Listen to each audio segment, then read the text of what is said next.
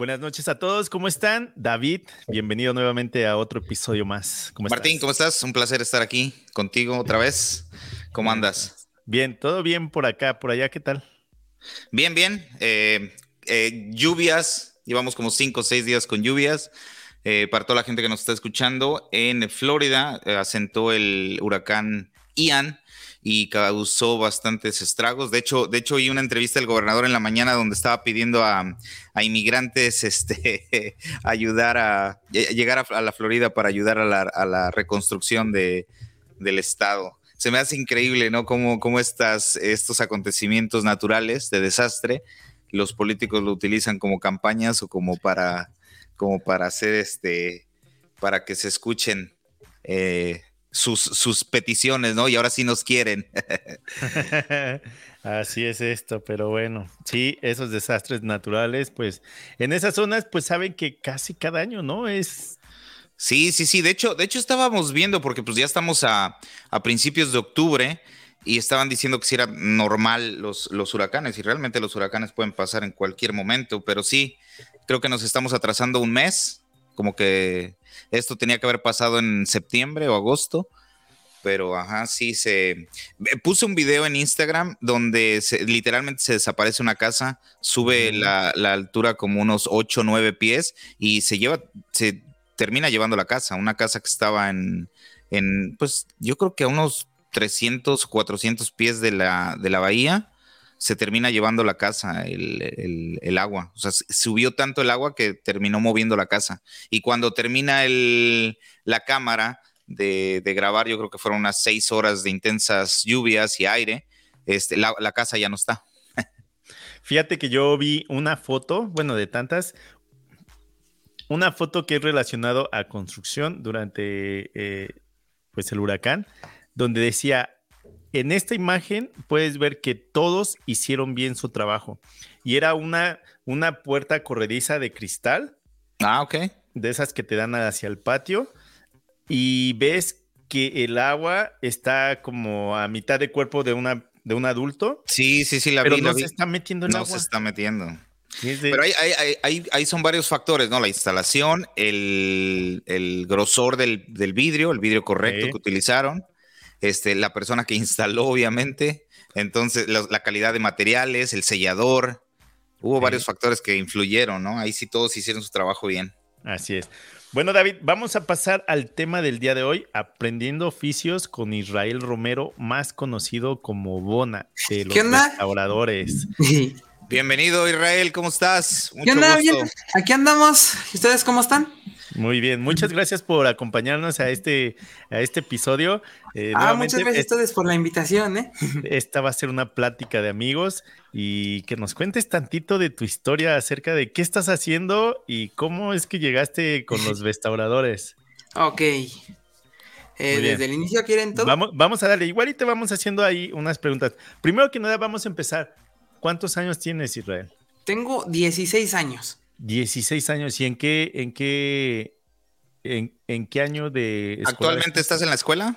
Eh, sí, ahorita estoy en la escuela, voy en la preparatoria, voy en tercer semestre. En tercer semestre. ¿Y qué tal te parece, qué, qué tal te parece el estudio y el, y el oficio en el que te encuentras? ¿Cómo, cómo balanceas esos, esos tiempos? Pues Ahora sí ya es unas por otras. Antes iba yo a una escuela eh, abierta, iba los sábados, entonces tenía toda la semana para trabajar y aprender. Y ahorita ya voy todos los días, entonces ya es o la escuela completamente y cuando puedo venir tantito al taller, como ahorita. Ok. ¿Y, qué piensas estudiar? perdón. dale, dale. Adelante. No, dale, dale. Pienso, pues en realidad no sé, pero algo de lo que me llama la atención porque se relaciona con un, con varias cosas de las que he aprendido, sería como la eh, ingeniería mecánica o ingeniería industrial. Órale, órale. Vamos a poner un poco en contexto quién es Bona para que todas las personas que nos están escuchando. Bona es un, colaborador de los restauradores. Eh, para todas las personas que conocen a los restauradores, Yair es el, el encargado de este proyecto y Bona, por lo que tengo entendido, llegó hace un par de años. este, a, pues aprender con Yair y ya llevas, ¿cuánto tiempo llevas trabajando con Yair o, colaborando con Yair, este Bona? Pues ya llevo con Yair desde que empezó la pandemia, básicamente.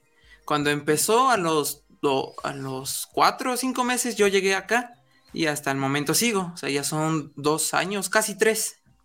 Okay. O sea que tenías, tenías 13 años cuando, cuando, cuando comenzaste. Ajá, los acababa de cumplir. Me acuerdo que llegué como por junio y yo soy de mayo, entonces estaban fresquitos los 13 años. ¿Y, cuál fue la iniciativa? ¿Por qué decidiste eh, integrarte al, grupo de los restauradores? ¿Ya veías a Yair en, la, en redes sociales o ya sabías de Yair? ¿O cómo, cómo te enteras de, pues, eh, realmente yo no conocía nada acerca de los restauradores, no veía ni sabía de Yair. El chiste es que Yair llegó acá donde yo vivo y pues se hizo amigo de mi papá. Entonces un día saliendo en bici con ellos dos, pues mi papá me dijo que si no quería ir yo con Yair a ver el taller y cómo es la cosa. Entonces yo llegué y pues me quedé. Órale, órale. Por ahí, por ahí yo me sé una historia de cómo empezaste a trabajar con Yair. Y quizá estoy mal. Yo recuerdo como me la contó eh, Yair. Él hizo un trabajo para tu papá, ¿no? Eh, sí. Y entonces por ahí me contó que tú estabas estudiando y que como que te llamaba la atención la escuela y como que no, como muchos nos ha pasado. Sí, como que un rato le echo ganas, como que otro no. Entonces ahí sí fue como que la oportunidad de hacer algo distinto y fue entonces como me decidí quedar.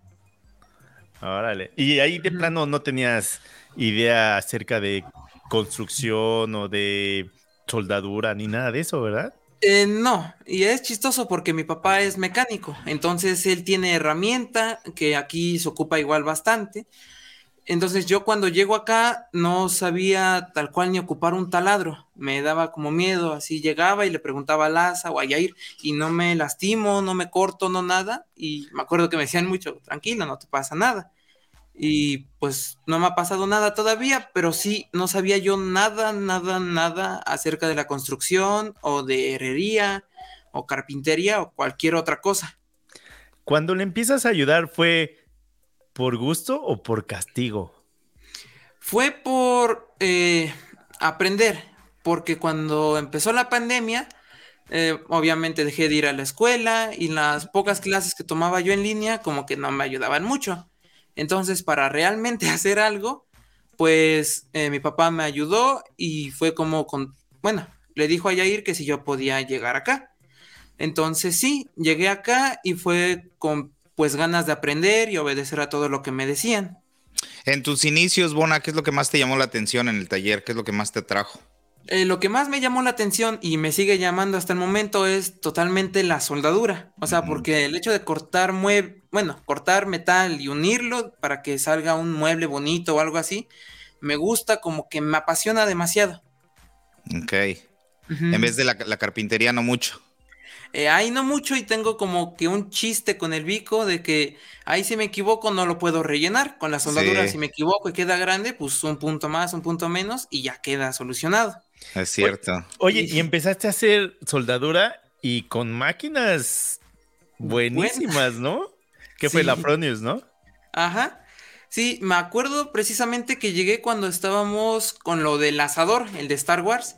Entonces yo llegué y la mayoría de veces era llegar, pararme y ver qué estaba haciendo el asa o Yair, porque yo no metía mano, porque no sabía o porque eran cosas en las que a lo mejor no se, no se necesitaba la ayuda. Entonces cuando eh, empiezo yo a aprender, era poner un puntito, eh, poner otro de otro lado y así nada más puntear cosas, no soldar como tal porque pues, por no saber se me iban a perforar las cosas. Y ya con el tiempo fue que empecé a echarme varios puntitos seguidos, a lo mejor un cordón. Y, y sí, me acuerdo que fue, empecé con el proceso de microalambre y jugaba una que otra vez con el TIG, el de tuxteno. Bien, David, ¿tú, ¿tú, has, hecho algo con soldadura?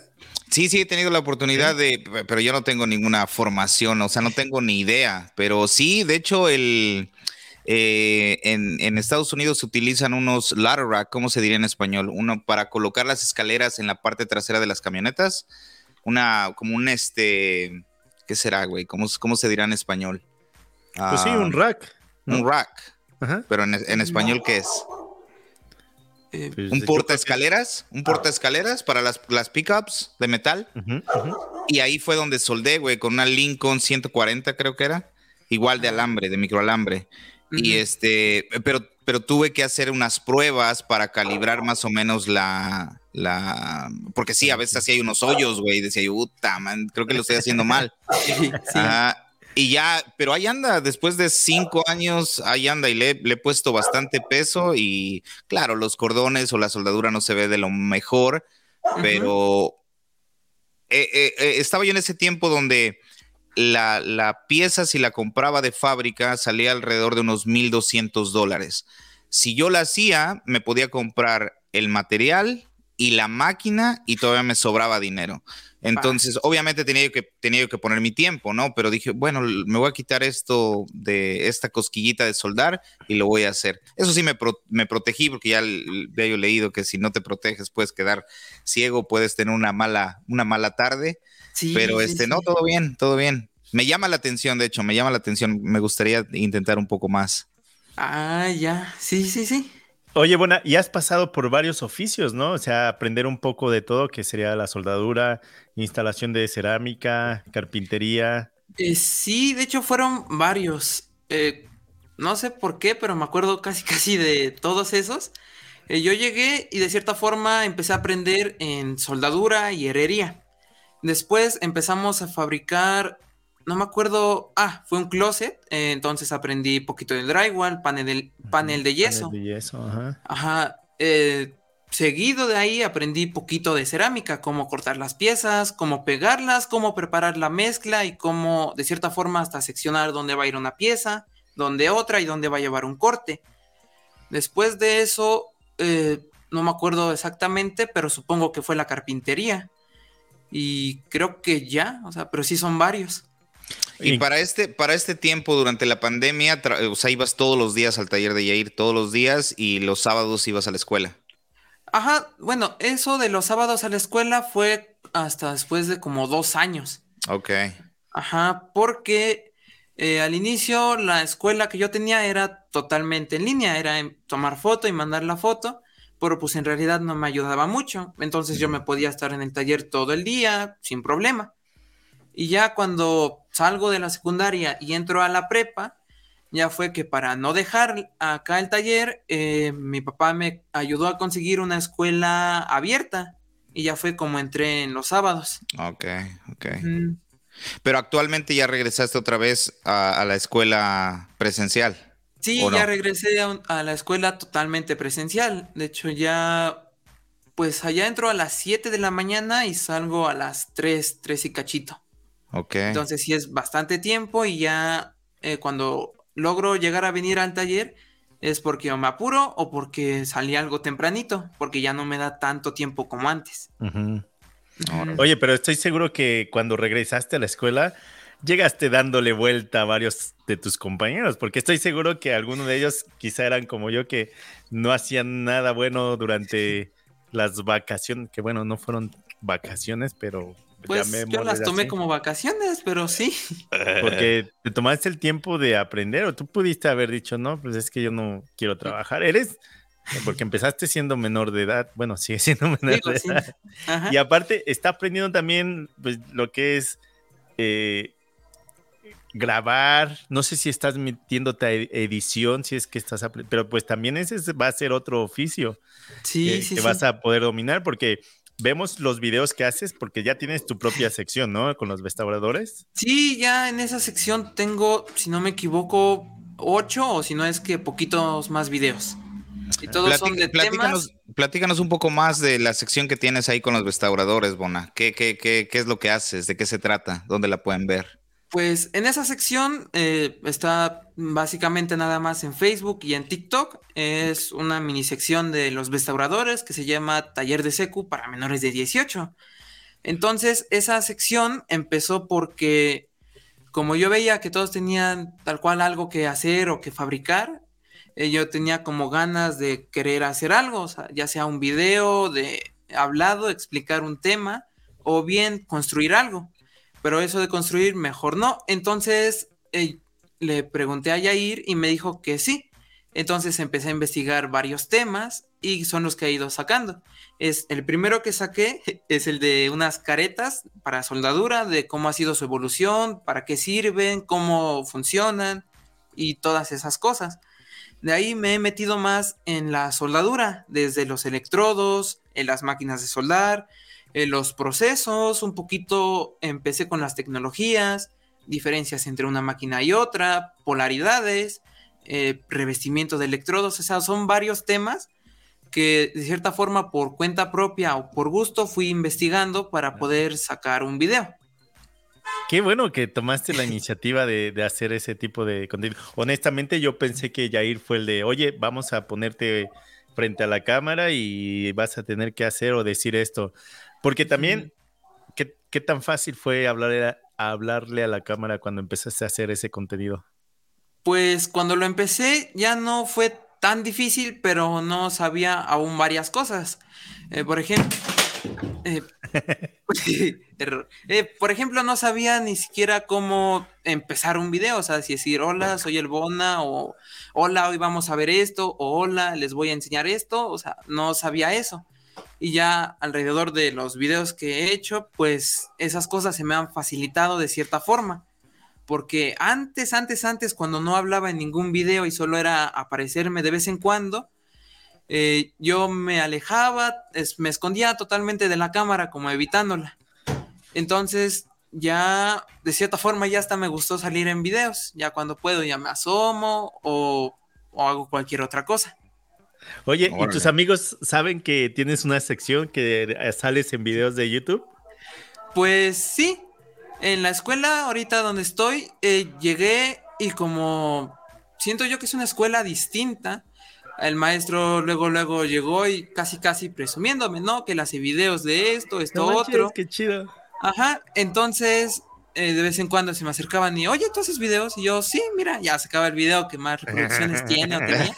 Y a veces se llama, mira, tengo tantos. Y entonces era, ajá, mencionarles eso. Y por lo mismo, ya cualquier cosita en la escuela, de, ya saco así mi modo mamón, como de, no, esa puerta está chueca porque está, mal, bien mal Ay, eso, eso, es normal, eso es normal. Cada que vas, vas criticando, que ese les quedó mal. Está chueco, está bien soldado. Oye, otra, cosa que me, que me gusta mucho, Bona, es que el, el contenido que, que, creas en tu sección es muy, es, es el, el, tiempo es muy corto. Toda la información que nos das es en tres o cuatro minutos. O sea, es increíblemente bastante información. ¿Tienes alguna forma de, o sea, ya sé que haces un, un te, vas educando poco a poco, pero ¿tienes un apuntador o cómo le haces para memorizar todas esas este, especificaciones técnicas y poderlas hablar a la cámara? ¿Cómo le haces? Eh, pues, es el proceso? Pues primero sería tal cual de empezar a investigar y saber qué, cuál es el tema que voy a decir.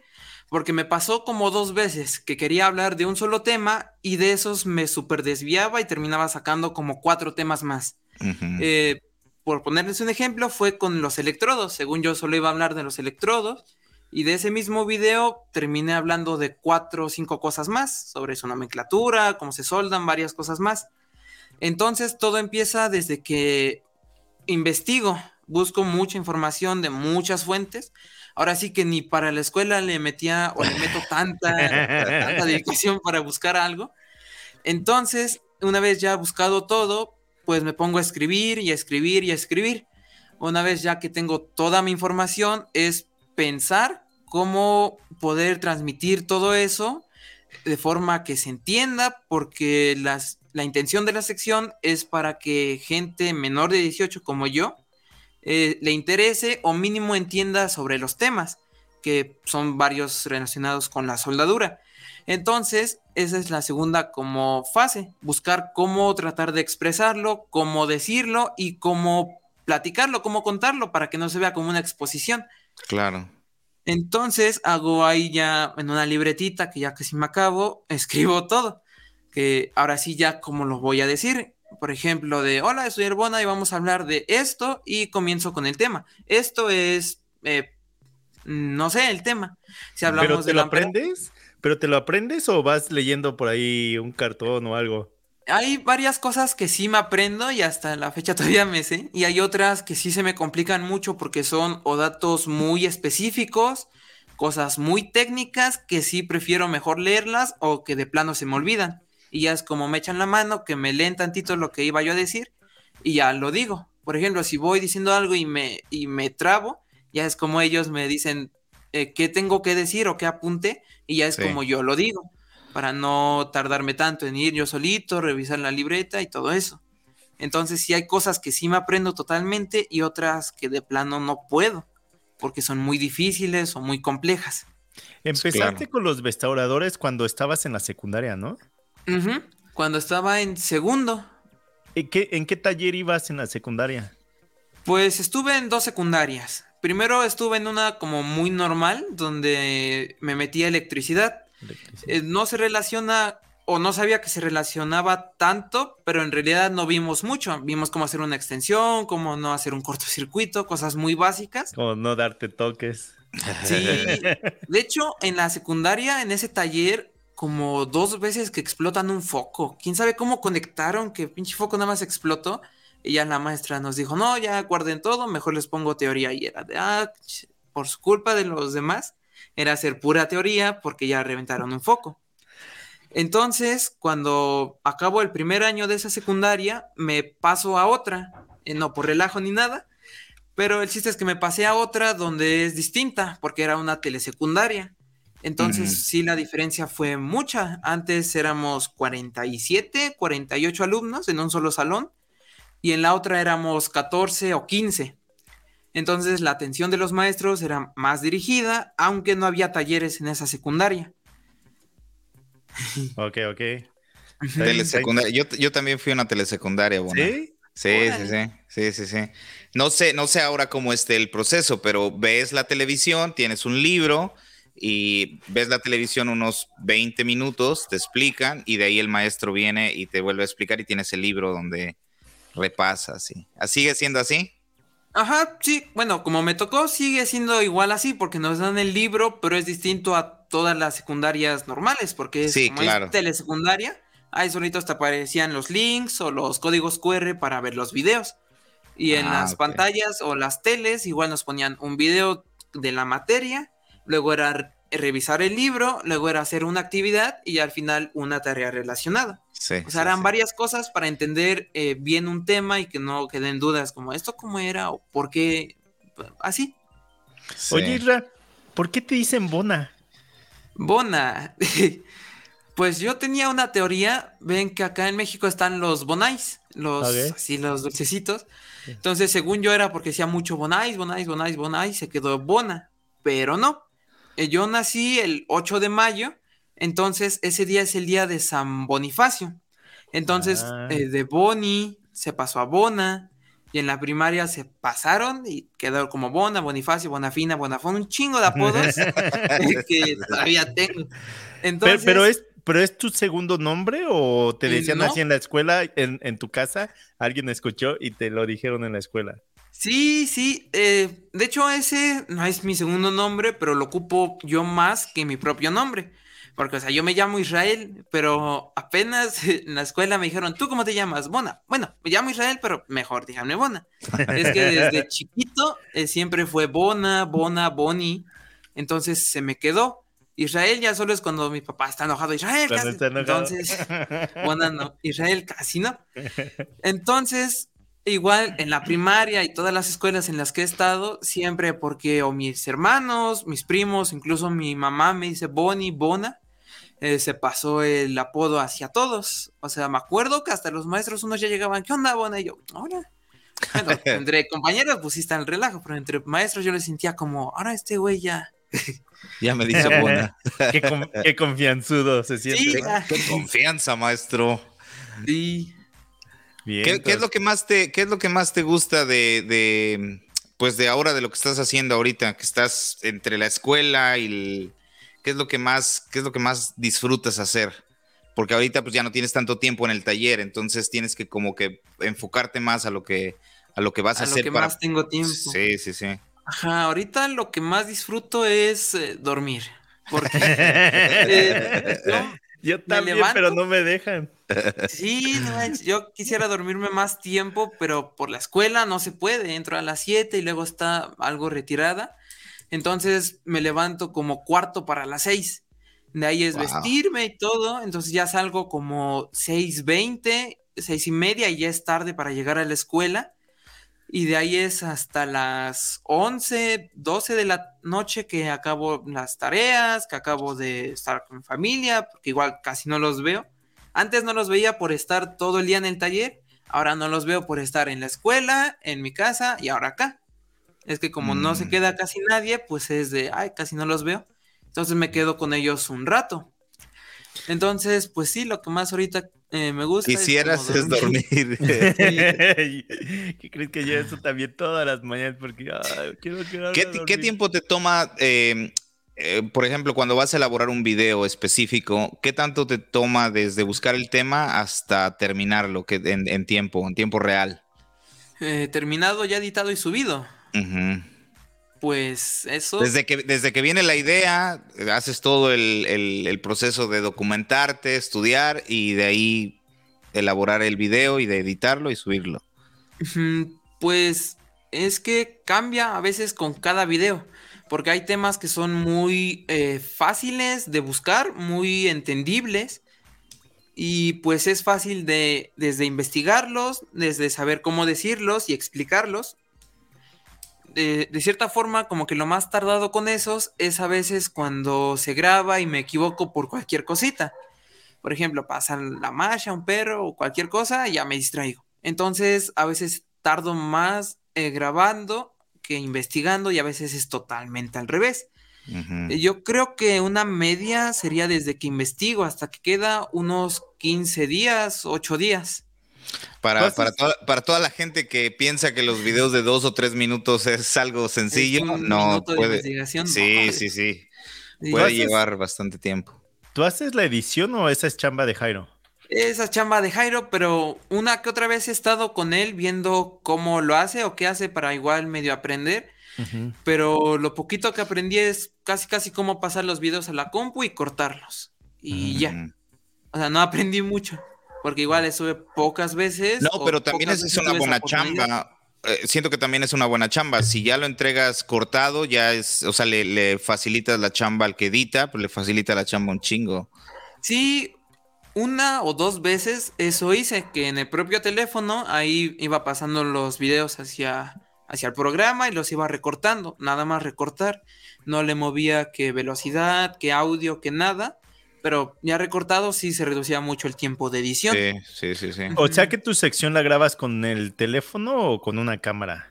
Eh, con el teléfono siempre ha sido. Órale. Entonces, Ahí vamos a hablar con Jair que te dé un- una cámara.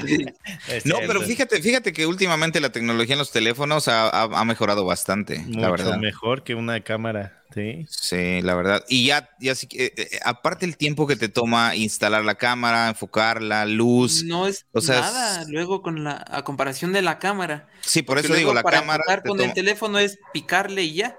Con la cámara me a veces sí es más tardadito porque o ya se ve eh, con ruido, ya se ve borroso, se ve muy oscuro, se ve muy blanco. Entonces sí, Sí. es más complejo usar una cámara a un, a un teléfono. Oye, Definitivamente. o- oye, Bona, y ahorita que nos estás contando todo lo que haces durante un día eh, o durante el día, ¿no extrañas a veces ir a jugar con tus amigos fútbol o algo? ¿O nada más lo que Pues- puedes hacer en la escuela, en el recreo? Pues que yo me acuerde la última vez que jugué fútbol, así tal cual con mis amigos, fue creo en la primaria. Y eso porque al salir de la primaria los dejé de ver. Igual, cuando salí de la primaria hubo un convivio y estábamos echando nuestro relajo y nos rentaron un brincolín para nosotros, éramos chamacos de sexto año. Entonces ahí todos locos, yo me quedé sentado y un güey, bien que me acuerdo que brincó, no sé si a propósito o no, y el chiste es que me dio un golpe en la rodilla y se me restiró un ligamento, un tendón. Entonces ya con cualquier cosa, hasta de pie, luego la pierna se me va así, y se me va así, y se me va así. Entonces, para correr o hacer cualquier actividad que requiera una fuerza con los pies o con la rodilla básicamente, a veces me cuestan. Entonces, pues ya jugar ya no es como una opción hasta no ejercitar o mejorar bien mi pierna. Claro. Oh, pero igual... Ok, con, deportes ya no estás contestando eso. Pero, pero, por ejemplo, a veces no extrañas de salir con tus amigos y nada más cotorrear o algo así, porque pues entiendo que tienes una vida ya adulta. Sí, ya sales de la escuela, tienes que ir a hacer esto, tienes que ir a hacer luego trabajar, luego dormir, luego escuela, luego trabajo, luego dormir. Pues al principio sí, ahorita como que ya no. O sea, no sé por qué, no sé qué cambió, pero como que ya no extraño tanto eso. Me acuerdo que al principio sí era de no, es que yo iba a jugar con ellos, ahorita ya no puedo. Y ahorita es de, ¿quieres ir a jugar? No, es que tengo trabajo y, o sea, ya distinto. Igual, porque yo eh, cuando me salí de una secundaria, como que esos amigos no los conocía a fondo cuando me metí a la otra y empezó pandemia, no los conocí tampoco a fondo, o sea, no me llevé súper, súper bien con alguien como para de 20 vamos a jugar así todos los días o algo así de 20 vamos al campo, vamos a relajo, no. Pero eh, siento que acá en el taller he encontrado amigos que son incluso, no sé, es que no tengo la experiencia, pero me atrevería a decir que mejores que en la escuela. ¿Por qué? Porque, bueno, acá estoy como puro adulto básicamente y entiendo que ellos no me van a decir, pues vente, vamos a echar relajo allá, vamos a hacer algo en lo que nos podemos matar, eh, vente, vamos a tomar, vente, vamos a fumar, nada de eso. Y ahí ahorita como ya entré a otra prep, a una prepa, ya es de, ahora todos están medio güeyes, o será que yo estoy ya muy amargado, muy maduro contra ellos, o algo así, me imagino. Oye, ¿y qué tan estresante es trabajar con Jair todos los días? No, no es cierto. Saludos a, Jair. Este, oye, pues sí, nuevamente te estás llevando a varios de tus compañeros. De, pues ya sabes varios oficios, quizá un poco de aquí, un poco de allá, pero ya poquito de tienes, todo, pero ya Ya sabes cómo, cómo está esto. Ya te imagino más, más grande, este, pues, en unos cuantos años más, sí, la, el nivel de capacitación que vas a tener y experiencia alrededor del taller va a ser completamente diferente. Que eso te, da, te da cualidades para cualquier carrera que decidas estudiar en un futuro. O sea, imagínate todo lo que estás aprendiendo ahorita, o sea, te va a servir en el futuro, en cualquier carrera que decidas, ¿no? Sí, o de hecho, en el peor de los casos, que no me meta yo a una carrera o no tenga tal cual una educación, pero puedo de cierta forma sobrevivir, sé hacer un mueble, ya los hago, los fabrico, los vendo, es hacer poquitito de carpintería, pero sé, hago igual algo o de cualquier cosa ya la puedo medio armar. Claro. ¿Has, hecho algún proyecto para tu casa? Eh, sí, al inicio, pone como al año que yo llevaba acá, hice un banquito para los garrafones de agua en mi casa porque antes eran que estaban en el piso, que ya se rasparon, que ya se tronó, entonces los hice allá. Ese banquito no, no había como motivo por el cual grabarlo, porque era con retazos, era jugar básicamente. Y me sirvió para practicar y entender que cómo funciona realmente la soldadura, cómo escuadrar, como varias cosas, aunque quedó todo chueco y feo. Pero pues quedó, entonces ya tengo ese para mi casa. Proyecto de herrería como tal, otro a mi casa todavía no, pero sí hemos hecho que poner la piedra natural, el piso, un closet, empastar eh, gran mayoría de la casa, eh, las puertas, todas las ventanas. De hecho, eso fue como que lo más grande de herrería. Eh, no lo hice yo solito, bueno, básicamente yo ayudé a hacerlos, pero sí fueron varias cosas. Fue la puerta y como siete ventanas grandes. Así que. Pues, porque de casa de tus papás salieron varios videos, ¿no? Eh, bastantes, ajá, bastantes salieron. Ahí es donde te conocí, ajá. Sí. Ok, la, piedra, la piedra del frente, ese, es es el proyecto en la casa de tus papás. Sí, ese fue. Ok, ok. Quedó bastante bien, quedó bastante bien. Sí. Muy bien. Qué, eh, qué bueno que, que todavía hay, pues, menores de edad que sí están interesados en esto de la construcción. ¿Alguno de tus compañeros te ha, te ha preguntado, hey, Bona, conéctame, o yo tengo curiosidad también, o les ves interés, o, realmente ellos andan en otro mundo? Pues eh, sí, andamos totalmente en un mundo distinto, ellos y yo. O sea, yo a veces en la escuela, me acuerdo que los primeros días me ponía todavía a estudiar ahí para los videos de, no, es que tengo que sacar este, voy a investigar sobre este tema. Y veía como ellos se ponían, pues sí, es el recreo para jugar y todo, pero luego los veía, no, es que dicen pura cosa que a lo mejor para mí ya no es tan divertida. Igual dicen, no, que vamos para allá, y yo no, yo voy a para allá. Entonces sí, sí está distinto y no tienen como tal un interés en hacer algo aparte de la escuela.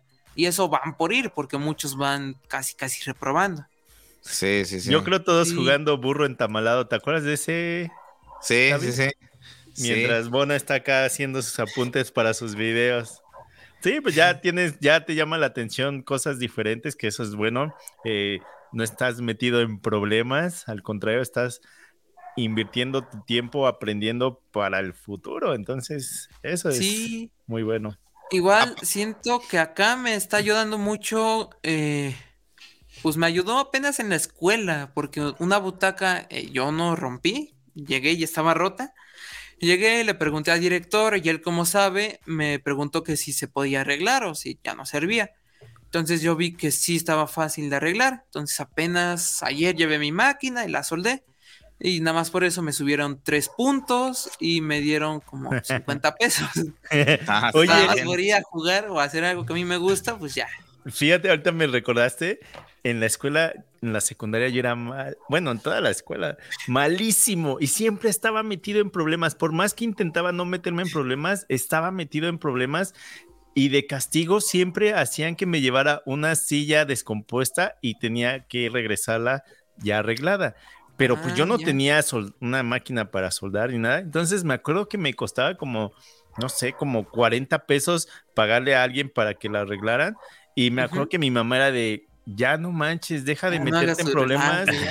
no tenemos dinero para estar haciendo de esto todo. Y a veces en verdad no era, no era mi culpa, pero pues era de, pues ya me conocían, que siempre andaba metido en problemas, pero siempre eran llevarme una silla para que la arreglara. Entonces ahí qué bueno que que pues se acercan a ti, te estás ganando algo de dinero, te suben puntos y estás ayudando. allá en la escuela. estás ayudando, estás ayudando a la escuela a que, pues para los alumnos que vienen, ¿no? Que, qué bueno, qué bueno. ¿Qué, sigue, ¿Qué sigue a corto plazo, Bona? ¿Qué es, qué, ¿Cuáles son tus planes, aparte de si es una carrera? O sea, ¿qué te gustaría aprender más? ¿Qué es lo que, cuáles son tus planes? Pues ahorita sería totalmente no descuidar la escuela, el taller, pues lo intento, pero hay días en que ya no puedo venir. Entonces sería acabar bien, bien la escuela, o sea, que no me vaya mal, tratar de no reprobar, que es lo que estoy haciendo, y después de eso meterme a la universidad, ver qué carrera es la que me llama más la atención, si son las que había yo dicho de ingeniería industrial, ingeniería mecánica, o si lo mío de cierta forma es otra cosa, a lo mejor química, a lo mejor física, otra cosa. Porque me doy cuenta que en la escuela soy bueno para esas cosas, pero realmente como que ahorita no me apasionan tanto como lo que estoy aprendiendo y lo que sé. Sí, sí, sí. Entonces sí, sería eh, primero saber bien qué quiero y de ahí enfocarme en eso. Órale. ¿Algún consejo para los jóvenes? Ay, eh, pues eh, totalmente sería estudiar. Estudiar no hay que verlo como un castigo, sino como una forma de ser, eh, de cierta forma, menos ignorante, porque al saber más cosas, te vuelves más listo hasta cosas que sean innecesarias saber. O sea, yo me sé varias cosas que no tienen caso saber. O sea, sé decir neumono ultramicroscópico silicovolcanoconiosis, que es una enfermedad de los pulmones, que no tiene nada que ver con la soldadura, pero que, o sea, me lo sé y de vez en cuando lo suelto acá en el taller. O sea, y aunque sea aprender ese tipo de cositas nada más para hacer reír o decir, ay, güey, está, está muy chido. Mételo a un video. En este video vamos a hablar de y te la, avientas. Ajá. Sí, y así. De hecho, estaba yo queriendo hacer así uno, Pero dije, ¿cómo lo hago? ¿Lo hago como el de la secu? ¿Lo hago en una historia? ¿O cómo lo hago? Porque quería meter así una fobia que es a las palabras largas, que está totalmente chistoso su nombre, porque es la esquipedaliofobia, miedo a las palabras grandes. O sea, se pasaron los que pusieron el nombre. También se pasaron los que pusieron el nombre a la a, biofobia, que es el miedo a los palíndromos, palabras que se leen igual de un lado para otro bueno, de izquierda a derecha y de derecha a izquierda. Entonces ya estaba pensando cuál meter, cuál estaría más así como de risa. Sí, sí, sí. Y pues sí, lo he estado como pensando en hacer esos, aunque no sea en el taller, aunque sea en mi casa o algo así, grabarme y decir, ¿ustedes sabían qué es esto? Ya me explicarla, pero sí estaría chido. Claro, claro. No, sí, definitivamente estaría chingón. Y aparte a nosotros nos vas eh, ilustrando e instruyendo para no ser tan ignorantes. Sí, sí, sí. Hace poco escuché ese de la fobia a las palabras largas. Y me acuerdo que el que lo dijo le pregunta al otro, ojalá esa también sea una palabra muy larga para que entre en su fobia. Pero bueno. Fíjate que lo interesante, Bona, de la sección que tienes ahora con, lo que estás haciendo junto con Jair, este, no, siento que eh, va dirigido o enfocado para gente menor de 18 años, pero quiero decirte que no realmente, o sea, realmente, o sea, yo que tengo 30 y o ya tengo 40, veo tus videos y digo, ah, su madre, yo no sabía eso de los electrodos. Y, este, y otra cosa, la forma, la forma tan entendible con la que la explicas y pues, la, la verdad, pocos videos consumo, pero cuando veo uno tuyo o uno de, Jairo, siempre como que, ok, ahí es. Siempre, siempre hay información, ¿no? Siempre hay información valiosa y en la forma en que la explican es bastante, bastante buena, amena. Sí, sí, de hecho, eso es algo que como que me gustó y me motivó a seguir haciéndolos, porque en los primeros videos yo veía muchos comentarios de, órale, que explica muy bien, que se entendió todo, muchos, no sé si de broma o lo decían en serio, que, órale, en tantos años de carrera o algo así, nunca aprendí esto, nunca me había quedado claro, y eso pues se siente bonito, entonces me dio ganas de seguir haciéndolo, para decir, bueno, esto está sirviendo a alguien, le está funcionando y lo está entendiendo. O sea que no es un video o algo tan desechable que lo haces por hacer y ahí quedó, o sea, sí tiene un fin como tal que es enseñar y compartir el conocimiento. Entonces, sí está chido todo eso. Oye, Bona, nos estabas contando que incluso a veces el profesor habla a los otros estudiantes diciendo que tú haces videos y todo eso. ¿Nunca has usado eso para, para coquetear con alguien, para conquistar a eh, alguien? No, para eso sí estoy este medio güey. Yo soy este que hace videos y tengo tantas reproducciones y tantos seguidores. No, no, ahora sí que para eso sí estoy medio güey. Una vez en secundaria, yo todavía no hacía videos ni nada y me dijeron, oye, me gusta. Y yo me quedé como de, ok. Y ya, o sea, ahí salimos de la secu y quién sabe qué pasó. Luego otra, en la otra secundaria pasó algo más o menos igual y yo pues no supe qué responder, no supe qué decir, no sé cómo actuar, cómo decir algo para no decir, ah, chido, me vale, o algo así, pero tampoco decir, sí, sí, que quién sabe. Mm, Entonces ahora es otra sección donde sea qué hacer y qué no hacer a la hora de conquistar. Y pues Oye, Bona. experiencia con eso y no tengo. Oye, Bona, y ahora que has podido trabajar con varias marcas de herramientas, ¿cuál es tu favorita? Pues mi favorita yo siento que sería más eh, de lo que más me gusta hacer. O sea, la soldadura es de lo favorito, es mi parte favorita del taller. Entonces yo diría que una de las marcas favoritas en lo personal es Fronius, porque, o sea, no he probado como tal tantas máquinas, pero sí las minis que hemos llegado a probar acá en el taller, sí muchas están como de, oye, dices que entregas esto y das esto. Y no es por eh, hacer mención buena o algo así, pero el tiempo con el que estuve ahí con Fronius, de que venía a diario y todo eso, era, no manches, esta máquina le pico un botón, ya me da para soldar tal material, tal cosa, tal otra cosa. Y con otras, pues casi no. Entonces yo diría que mi favorita en lo personal es como Fronius y Milwaukee, porque es la que más ocupo, o sea, en el taller. Desde un taladro, un esmeril, una sierra, hasta para cargar el teléfono es Milwaukee. Entonces he visto la variedad de cosas que tiene, la variedad de funciones que tienen esas cosas, como porque el taladro, o sea, sirve para chingo de cosas, sirve para la herrería, para poner algo, sirve para carpintería, sirve para panel de yeso, o sea, todo eso me fue gustando de las herramientas, que no es a fuerzas una para cada tipo, aunque aunque varias herramientas sí son así.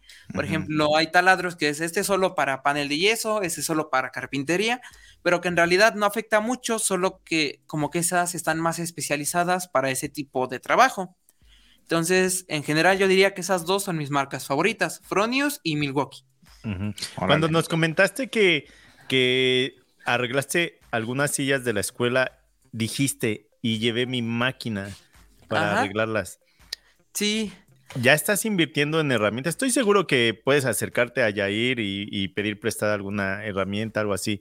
Pero también es bueno invertir en tus propias herramientas. No creo que las necesites ahí, pero, pero te ha dado por, comprar herramienta que digas, esta es mía y esta la, ya sea que la dejes en tu casa o te la lleves al taller, pero que digas, esta es mía, esta yo la compré. Nadie me la toca. pues realmente no. Eh, la la poca herramienta que tengo, em, le doy gracias a Yair porque él me la ha dado. La máquina me la regaló en, nuestro cumpleaños, porque da la casualidad que Yair y yo eh, cumplimos años el mismo día. Y cuando yo llegué, eh, fue hasta como chistoso, porque entre plática y plática salió de, ¿y tú cuando cumples años? Entonces ya dije el 8, y ya fue de, no manches, yo igual. Entonces ya al año, eh, Yair cumplió 30 y yo cumplí exactamente 15. O sea, nos llevamos exactamente 15. años de diferencia. Ah. Entonces fue de, no manches. Y me acuerdo que en esa ocasión fue cuando me dio la máquina, que hasta el momento la sigo guardando. O sea, no la saco, no la uso, pero ahí la tengo. Órale. Está bien. No, está bien que poco a poco te puedas hacer de, tus herramientas. Nuevamente, estoy seguro que si te acercas a Yair, no va a haber ningún problema de que uses alguna herramienta fuera del taller. Sí, sí, sí. Este, pero pues también, ¿no? Con, tal, con tal y de que creas contenido, eso es lo que necesitamos, de que haya contenido. Hubiera estado bien la, ejecución que hiciste con arreglar la silla en la escuela, ese, ese esa historia en, Instagram hubiera estado, hubiera estado bien. Sí, y la pensé, pero por los tiempos de la escuela, o sea, nos daban, bueno, es largo el receso, media hora, en una que estaba eran 10 minutos, así que no me gustaba mucho. Entonces, en la media hora que hay de receso, y son dos, o sea, hay uno a las nueve de la mañana y otro me parece que a las once y media.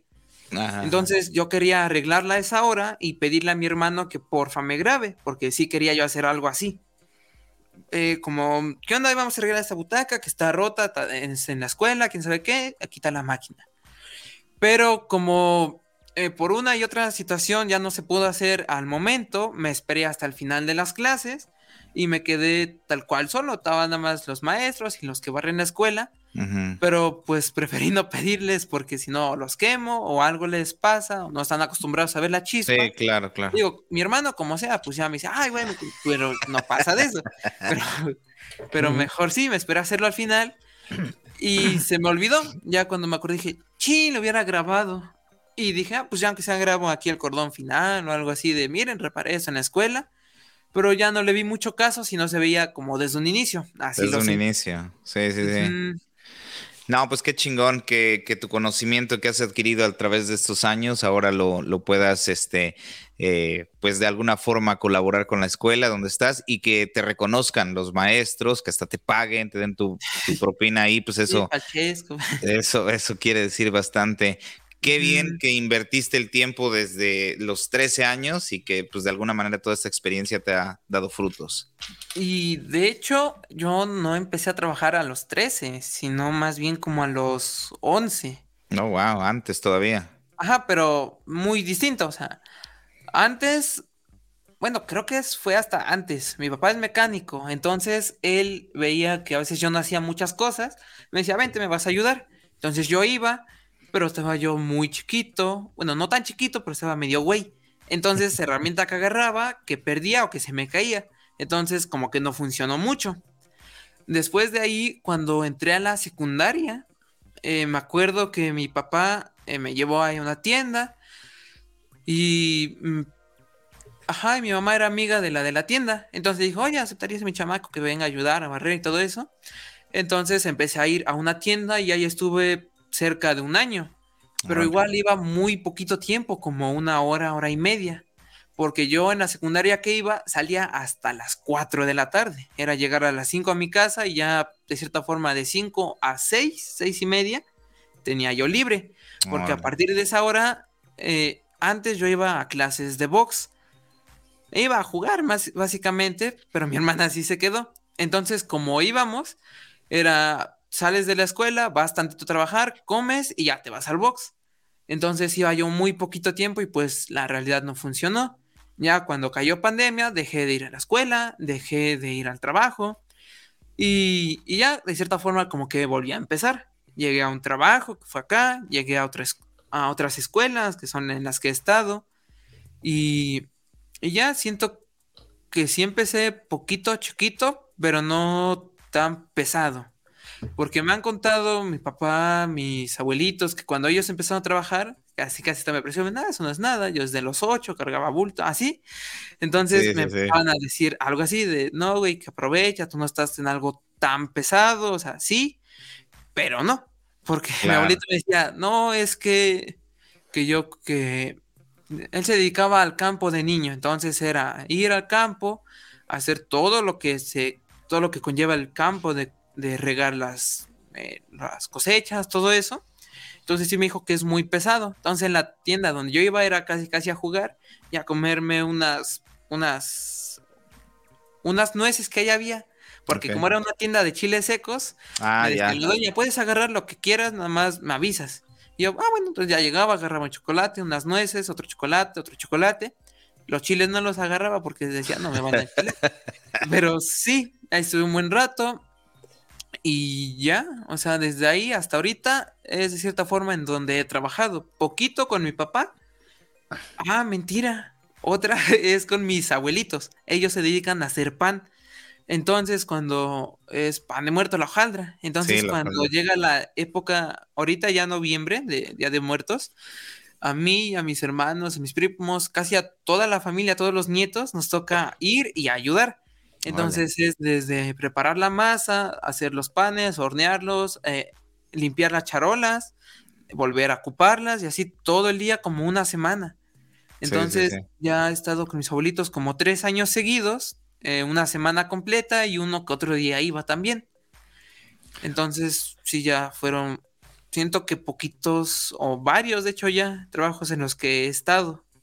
Eso de la panadería también es algo que, es muy bueno de, saber. A mí me hubiera gustado aprender a hacer pan. de panadero, claro. Algo, algo que en muchas ocasiones no se nos habla, no, no nos enseñan, es saber administrar tu dinero ahorita que pues ya estás trabajando y estoy seguro que estás generando un ingreso. Eh, yo soy, no sería la persona indicada para decirte cómo hacer, cómo administrarte, pero sí deberías de buscar por ahí información, así como estás buscando información para hacer videos, información de, incluso ese podría ser un buen tema, irlos poniendo en, videos de, de pues, cómo administrarte, porque yo ah, recuerdo que, yo recuerdo que de, de, pequeño también empecé a trabajar de muy pequeño pero en mi familia pues no me, no me enseñaban a cómo administrarme, me decían ahorra, pero tampoco me decían cómo de esta, manera o, ganaste tanto, podrías gastar tanto, pero ahorra lo demás. O sea, a mí no, y era así de dinero que ganaba, dinero que me gastaba, porque decía, ah, pues la siguiente semana voy a ah, pues, generar más. lo recupero. Y es malísimo, es, es otro, es algo malo que, que pues llevas durante muchos años y no es algo bueno, así que intenta buscar información de cómo administrarte. Honestamente va a ser bueno porque más adelante con todo lo que estás aprendiendo, estoy seguro que vas a poder tener tu propio negocio, trabajadores, pero puedes ser el mejor buscando información, el mejor soldando, pero si no sabes administrarte, vas para abajo. Y nuevamente yo no soy la persona indicada para hablarte de, de eso porque soy malísimo. Sí, igual, eso es algo que he como no buscado a fondo, pero sí he tratado de intentar hacerlo. Antes en, una, en la prepa que iba, eh, yo pagaba mis colegiaturas. Entonces era que cuando llegaba la lana, era esto va a ser para las colegiaturas, de esto no toco porque si no pago se aumenta del retraso y todo eso, entonces es más bronca. Tengo mis perros, tengo ahorita dos, tres perros. Antes tenía más, tenía tenía tres perros, cuatro gatos, las tortugas y más la masha que yo la venía a ver. No le doy de comer ni nada, pero juego a veces con ella. Entonces, si era de, bueno, esto es para la escuela, esto es para mis perros, esto para lo que se pueda ocupar de la escuela, que una cartulina, que copias, que cualquier cosa. Y ya lo de lo que me restaba era esto va para la alcancía y esto va para gastarlo a lo güey. Pero sí he tratado como de medio administrarlo, aunque puede que haya mejores formas, pero esa fue una de las que más me funcionó, porque así, aunque corto, pero me rendía para lo que era y a lo mejor no tenía que estar con mi papá, oye, me prestas que se me acabó tan fácil. Ahorita un poquito, sí, ya. Yo pienso que, que si haces una pequeña sección en tu sección acerca de tips o algo así, creo que sería también muy bueno y que incluso personas ya adultas que quizá tienen ya negocios también saldrían beneficiados con eso, ¿eh? Sí. Sí, pues sería investigar, yo informarme, saber igual cómo explicarlo, hacer el tema completo y ya de ahí poder expresarlo. Pero igual ver si funciona, o bueno, si a mí me funciona, si no me funciona y qué tan recomendable sería. Pero sí sería una muy buena idea para la sección. Sí, yo, yo pienso que sería algo bueno ir metiendo, quizás no seguidos, pero pues de aquí de vez en cuando meterlos, creo sería algo bueno. ¿Cómo ves, David? y te agarré tomando agua. No, sí, estaría perfecto, estaría, estaría bien. Ahí yo siento que hay varias formas igual de, de administrarse. Aparte, con toda la experiencia que está teniendo ahorita Bona, yo creo que va, va por muy buen camino. Sí. Muy bien. Irra, muchas gracias por, por acompañarnos en este episodio. Te vamos a dejar ir porque sabemos que tienes tareas que terminar y no queremos que, que, tus papás se vayan a enojar con nosotros o contigo. Y, vamos a dejar que duermas, que duermas un poco más y no te vamos a tener más. Bona, muchísimas gracias. ¿Dónde, dónde te pueden eh, contactar para para seguirte en tus redes sociales? ¿Tienes redes sociales aparte de los restauradores? Mm, sí, tengo mis redes personales. En Instagram aparezco como Israbona. Israbona. Ajá, o sea, mi nombre y mi mm, apodo, casi, casi mi otro nombre. Israbona. Ajá, creo que es arroba Israbona y en Facebook, pues mi nombre completo, Israel Romero Rojas. Ahí la vamos a poner en las en las descripción para que te para que te sigan. Va. Muchísimas gracias. Qué bueno, qué bueno que, estás haciendo contenido.